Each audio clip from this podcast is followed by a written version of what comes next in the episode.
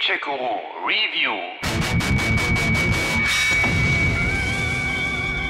Ich werde. Nein! Die Zeit zurückdrehen. 1991. Der FC Kaiserslautern wurde deutscher Fußballmeister. Besser Wessi war das Wort des Jahres.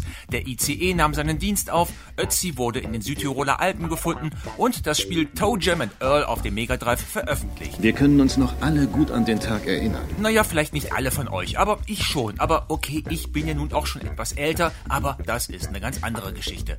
Toe Jam and Earl jedenfalls war eins von den Spielen, die kommerziell und kritikmäßig eher geht so geil liefen, aufgrund der schrägen Figuren und des nun ja ungewöhnlichen Settings aber irgendwann in der Schublade Kult landeten. Also das nenne ich mal Hochkultur. Okay, ich meinte zwar Kult und nicht Kultur, aber was soll's. Das jedenfalls ermutigte die Entwickler mit Panic on Funkotron und Mission to Earth 1993 bzw. 2002 noch zwei weitere Toe Jam and Earl Games zu veröffentlichen.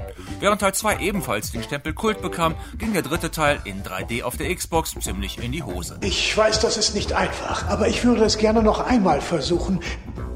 Wird das gehen? Ja, das geht. Dank einer 500.000 Dollar Kickstarter-Kampagne, die die jahrelange Entwicklungszeit finanzierte, ist jetzt Toe Jam and Earl Back in the Groove erschienen. Yeah, yeah, yeah. Yeah, that's cool. Im Mittelpunkt stehen erneut die beiden namensgebenden Aliens Toe Jam and Earl vom Planeten Funkotron.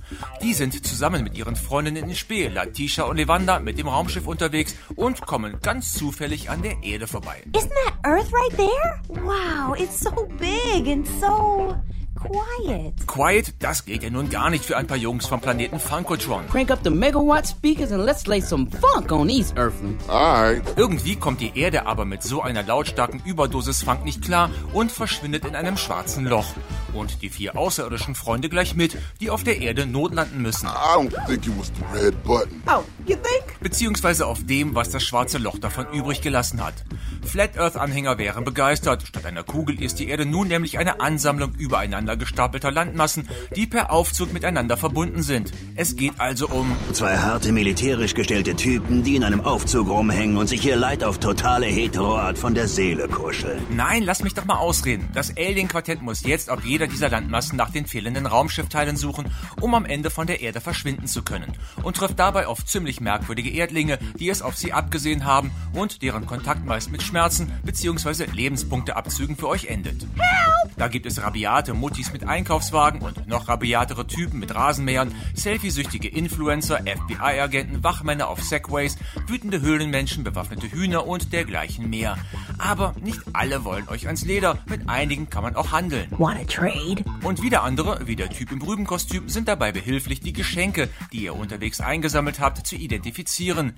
Wobei der Schuss auch nach hinten losgehen kann. Manche Sachen sind durchaus nützlich, wie etwa die Sprungstiefel, Flügel oder Zusatznahrung, die dann aber auch wieder gut oder schlecht sein kann.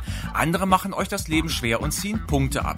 Man weiß vorher also nie, was man da bekommt. Da müsst ihr dann jedes Mal abwägen. Wir können kein Risiko eingehen. Es steht zu viel auf dem Spiel. Los geht's. Neben dem ganzen Sammel- und Geschenkekram seid ihr auch auf der Jagd nach Erfahrungspunkten, mit denen ihr beim Levelaufstieg dann Sachen wie Laufgeschwindigkeit, Lebenspunkte oder Inventargröße verbessern könnt. Und schließlich gibt's auch ein paar Minispiele, zum Beispiel kleine Rhythmus-Games à la Guitar Hero. I can't catch a break. Anders als im Original könnt ihr im neuen Toe Jam Earl bis zu neun verschiedene Charaktere spielen, darunter auch die beiden Freundinnen und die Urversionen der beiden Helden. Und das alles entweder solo oder zusammen, oft bzw. online zu viert im Multiplayer. Bleiben wir zusammen? Für immer?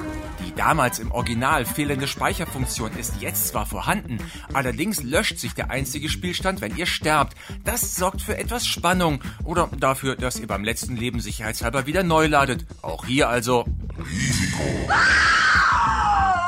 Am Ende ist Toe Jam and Earl Back in the Groove kein wirklich komplett neuer Teil, sondern eine Art aufgepumpter erster Teil mit neuen Erdlingen, neuen Figuren, neuen Geschenken und modernerer, aber immer noch bunt bizarrer Grafik. Was aber absolut okay ist, weil das Game damals wie heute vom spaßigen Miteinander und den vielen Überraschungen lebt. Kein Stress, einfach ein relaxter und sehr unkonventioneller Spaß. Funkotronic eben. What? I didn't say that. So that's why we kinda. Gamecheck Guru